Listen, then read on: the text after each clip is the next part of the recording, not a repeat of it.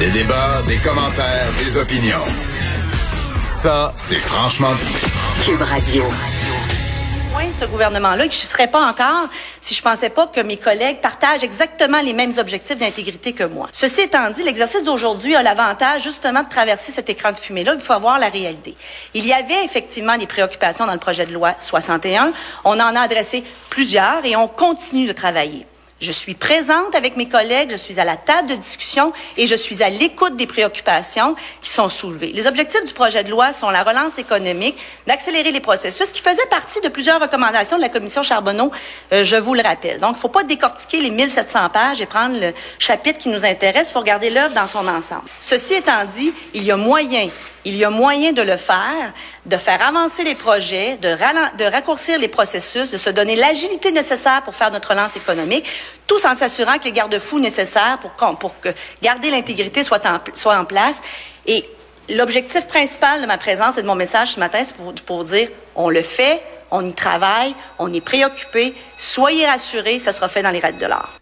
Ah. Celle qu'on vient d'entendre, c'est Sonia Lebel, la ministre de la Justice. Un extrait qui était euh, un peu long, mais nécessaire parce que ça démontre à quel point la ministre de la Justice se retrouve en ce moment sur la défensive par rapport au projet de loi 61. Les partis d'opposition et d'autres observateurs qui disent, ben voyons, l'ancienne procureure de la commission Charbonneau, comment peut-elle accepter qu'il y ait euh, des écarts comme ça, comme euh, ceux qui seraient inclus dans le projet de loi, qui permettraient des, des, des raps... à sonner de garde. Oui, oui, exactement. exactement. Donc, elle est sur la défensive. Madame Lebel, on va en discuter avec notre collègue Emmanuel Latraverse. Salut, Emmanuel. Bonjour. Sur Sonia Lebel, j'ai envie de, te lancer de, la façon suivante. Est-ce que ça n'a pas été une erreur stratégique du gouvernement et de Madame Lebel de rester en retrait au cours des derniers jours et là de se ramasser sur la défensive puis d'essayer de dire non non je suis pas mal à l'aise avec ça est-ce qu'elle aurait, elle aurait pas dû être dès le départ l'espèce de caution morale de ce projet de loi là pour dire vous savez moi là j'étais à la commission Charbonneau et je pense qu'il y a moyen de, de, fixer des balises qui vont éviter les dérapages tout en euh, en apportant certains aménagements?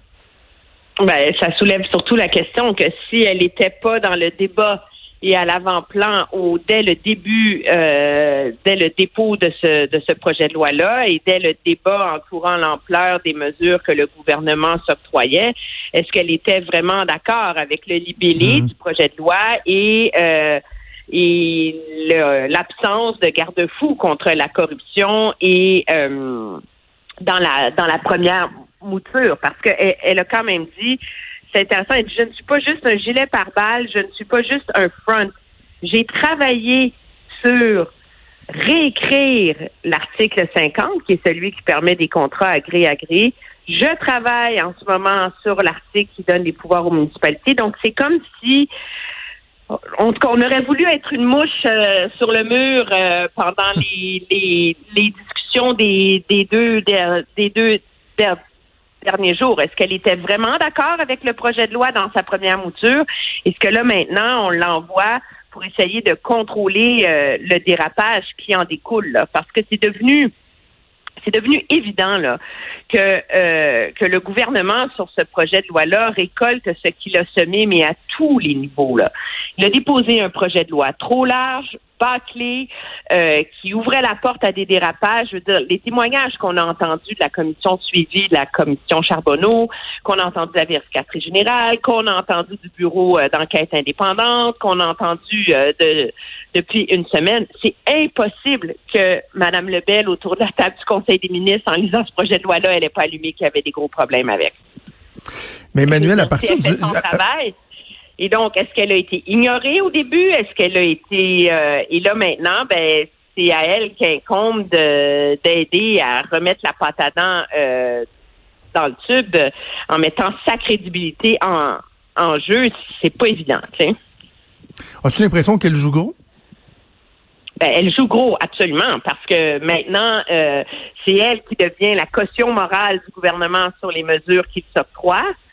Et, euh, et donc, euh, c'est énorme, là, parce qu'il y a un sérieux bras de fer en ce moment entre l'opposition et le gouvernement. Est-ce qu'en même temps, sa présence à elle peut aider le gouvernement à adoucir ses, le fait de reculer sur certaines mesures? Peut-être, mais c'est pas pour rien qu'on l'a sorti en catastrophe à 9h15 avec une trollée d'autres ministres mm. aujourd'hui pour essayer euh, de sauver, je dirais, euh, ce projet de loi-là face à la fronde de l'opposition qui, euh, qui a été très efficace, là. Mais moi, le, gouvernement a été malhabile. Ça, je pense qu'on peut tous euh, le, concevoir et, en convenir. Mais à partir du moment où il, démontre une volonté de déposer des, amendements qui veulent éviter les écueils et tout ça, est-ce que les partis d'opposition n'auraient pas dû profiter de, cette opportunité-là, de cette ouverture-là pour euh, apporter des aménagements, forcer des amendements et non pas y aller carrément d'une d'une fin de non-recevoir parce que il faut pas oublier que c'est un projet de loi omnibus. On se concentre sur quelques articles, mais il y avait d'autres articles qui ont rien à voir avec l'accélération de projet de loi en matière d'infrastructure. Et ça, ce sera pas adopté. Je pense, par exemple, euh, au Conseil québécois du commerce de détail qui m'ont acheminé un, un communiqué de presse ce matin dans l'omnibus, il y avait un article qui empêchait les propriétaires de forcer une résiliation ou euh, de procéder à une éviction ou à une saisie d'ici le 1er ou 2020 pour permettre aux détaillants de se revirer de bord. Ben là, ça, ce sera pas adapté. Là. il va y avoir des conséquences quand même au fait qu'on n'a rien fait. Ça, moi, j'ai un peu de misère avec cet argument-là. Je vais t'expliquer pourquoi. Parce que quand le gouvernement veut faire adopter un projet de loi ultra controversé, il a juste à présenter un projet de loi omnibus et mettre dedans deux ou trois mesures qui font l'unanimité et après ça reprocher à l'opposition de tenir en, otage les pauvres commerçants sur un autre enjeu. Je veux dire, le truc du projet de loi omnibus est vieux comme le monde. Là. Monsieur Harper a gouverné minoritaire comme ça pendant des années. Là. Donc, dans le projet de loi sur le budget, on mettait le registre des armes à feu. Là. Monsieur Trudeau le fait, tous les gouvernements font ça. Alors, si le gouvernement vraiment euh, tenait à s'assurer que ces mesures-là pour les commerçants et les locataires soient mises en œuvre, ben, il y a plein de choses qu'il peut faire. Il peut scinder le projet de loi. Il peut le mettre dans un projet de loi séparé et obtenir l'assentiment de l'Assemblée nationale et de l'opposition pour passer ces mesures-là plus vite. Il n'est pas obligé de tout mettre dans un projet de loi fourre-tout. Les projets de loi omnibus, c'est des projets de loi fourre-tout qui servent à passer en travers la gorge de l'opposition euh, des mesures controversées sous prétexte. Mais non, euh, attends, mais, non, mais c'est, je, trouve, je, trouve ça intéressant qu'on qu'on soit pas nécessairement d'accord sur ce point-là, Emmanuel, parce que au fédéral, effectivement, c'est une pratique commune. Au provincial, les projets de loi omnibus sont d'habitude l'apanage du ministère des Affaires municipales qui en profite pour faire des projets de loi où on vient corriger plein, plein, plein de petits trucs, faire des aménagements dans la loi. Puis traditionnellement, les omnibus se font aux affaires municipales, puis euh, ça se fait en collaboration, puis c'est adopté. Là, on fait un omnibus. Tu sais, je m'excuse, mais la notion d'urgence, là, tu sais, je lisais Vincent Marissal qui parle d'un projet de loi bâclé, botché, tout ça. C'est pas comme s'il y avait eu six mois pour le préparer non plus. Là. sais, ils ont siégé pendant deux semaines et demie à peu près. Euh, c'est pas évident non plus d'essayer de tout faire en même temps de la part du gouvernement avec une, fenêtre aussi courte que ça. Non, je suis d'accord avec toi là-dessus, mais en même temps, c'est tellement gros les pouvoirs. Tu sais, c'est tellement gros ce qu'il a essayé de faire qu'on peut pas plaider simplement euh, une erreur ou le manque de temps. Là, Se donner les pouvoirs de l'urgence sanitaire de manière indéfinie, là, je veux dire, c'est volonté. Ah c'est pas une erreur cléricale. Là. Décider de, de tu sais, avoir un bar ouvert sur les contrats de gré à gré. Je veux dire, on n'a pas essayé de faire dans la nuance dans ce projet de loi-là. Et le discours du gouvernement, jusqu'à mercredi, était de dire que l'opposition a tort, qu'elle délirait, que c'était pas vrai, qu'il fallait pas s'inquiéter, etc. Puis c'est seulement une fois que finalement les, contre-pouvoirs, la vérificatrice générale, tous les organismes qui sont les chiens de garde de l'intégrité des contrats publics ont levé le drapeau, que là, le, gouvernement a été un peu pris à son propre jeu. Premièrement. Deuxièmement, je suis d'accord avec toi que l'opposition a un devoir d'essayer de négocier et l'opposition aussi joue gros là-dessus. Je pense que l'opposition est très euh, méfiante du gouvernement et de son discours de on va travailler, on va améliorer ça. Si les relations étaient bonnes entre le gouvernement et l'opposition, c'est un discours qui tiendrait la route et il faudrait croire le gouvernement sur parole. Le problème, c'est que on peut pas reprocher à l'opposition d'être méfiante quand le gouvernement fait toujours a priori ce discours-là. Nous allons négocier, travailler ensemble, puis après ça, on se retrouve en commission parlementaire, on se retrouve au moment des votes, et c'est la ligne dure, et c'est l'affrontement, et ça finit en mhm. baillon. On l'a vu avec le projet de loi 40 sur les commissions scolaires qui a été adopté, c'est qui est finalement qui est pas un projet de loi sur les commissions scolaires, mais qui est une réforme de l'éducation qui est beaucoup plus large. Alors là, l'opposition dit le seul moment qu'on a, c'est de dire qu'on n'acceptera pas le principe. Parce que la crainte, c'est que le moment où on se met en commission parlementaire, on met le doigt dans un engrenage où là, le gouvernement, à cause de sa majorité, peut nous faire avaler n'importe quoi. Alors, ils sont personne n'a un beau rôle là-dedans. Là. Je dis pas que l'opposition, sa stratégie est bonne, puis je dis pas que le gouvernement a raison. Ni l'un ni l'autre a le beau rôle là-dedans.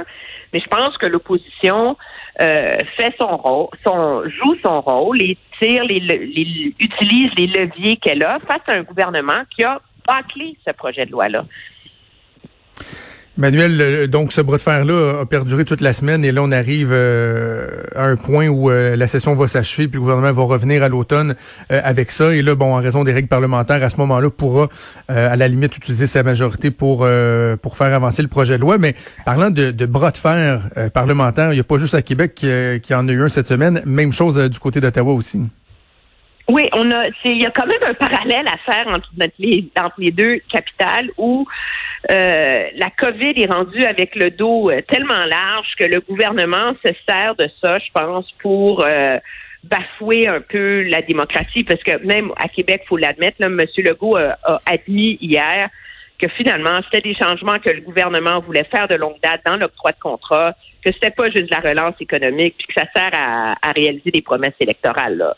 Et donc, dans l'envers de la médaille, on a un gouvernement Trudeau qui continue à gouverner sous un faux prétexte de démocratie, alors que le Parlement ne siège pas. Euh, et qui, la seule façon donc d'adopter des, des mesures législatives importantes, là, comme euh, l'aide pour les handicapés, comme la réforme de la prestation canadienne d'urgence, comme la réforme de la subvention salariale pour qu'elle finisse par être populaire et utile et vraiment atteindre ses faits d'aider à la relance de l'économie. Ben, la seule façon de les adopter, c'est par des mesures exceptionnelles où l'opposition donne son consentement unanime, on le débat en une journée, puis là, finalement, il n'y a, a, pas d'audience parlementaire, il n'y a pas de comité, il n'y a pas vraiment d'études, tout ça est assez superficiel. Puis là, il y a un vote où le gouvernement sait qu'il va finir par l'emporter. Euh, parce qu'il va acheter euh, le, le il a réussi à acheter l'accord d'au moins un parti d'opposition pour avoir sa majorité. Puis cette semaine, ça lui a explosé en plein visage parce que pour une fois, l'opposition a, tenu son bout en disant soit non, il faut que la Chambre des communes recommence à siéger, euh, ça prend une mise à jour économique. Chacun a comme mis des lignes dans le sable sur des principes qui n'ont rien à voir avec la PCU, je sais, qui n'ont rien à voir avec la subvention salariale, mais essayer de faire valoir que le gouvernement euh, exagère et finit par instrumentaliser la crise de la COVID pour se soustraire à un débat euh, démocratique et parlementaire.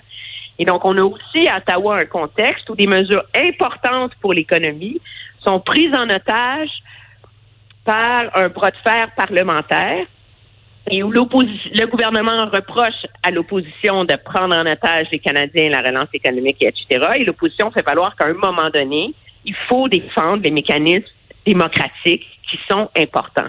Et donc, je trouve que c'est un parallèle assez, assez intéressant qui soulève des questions assez sérieuses là, sur euh, à quel point notre démocratie est devenue euh, dysfonctionnelle, euh, même au Canada où on s'étale d'être euh, un modèle mondial en la matière.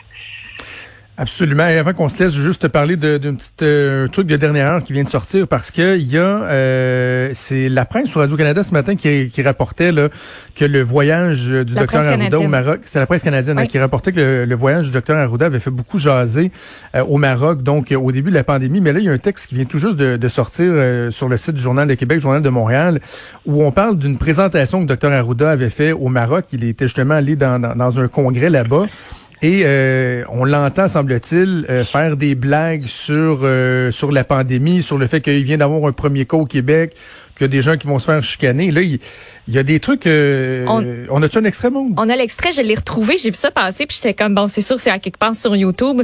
On entend l'extrait de la conférence là où il évoque le virus.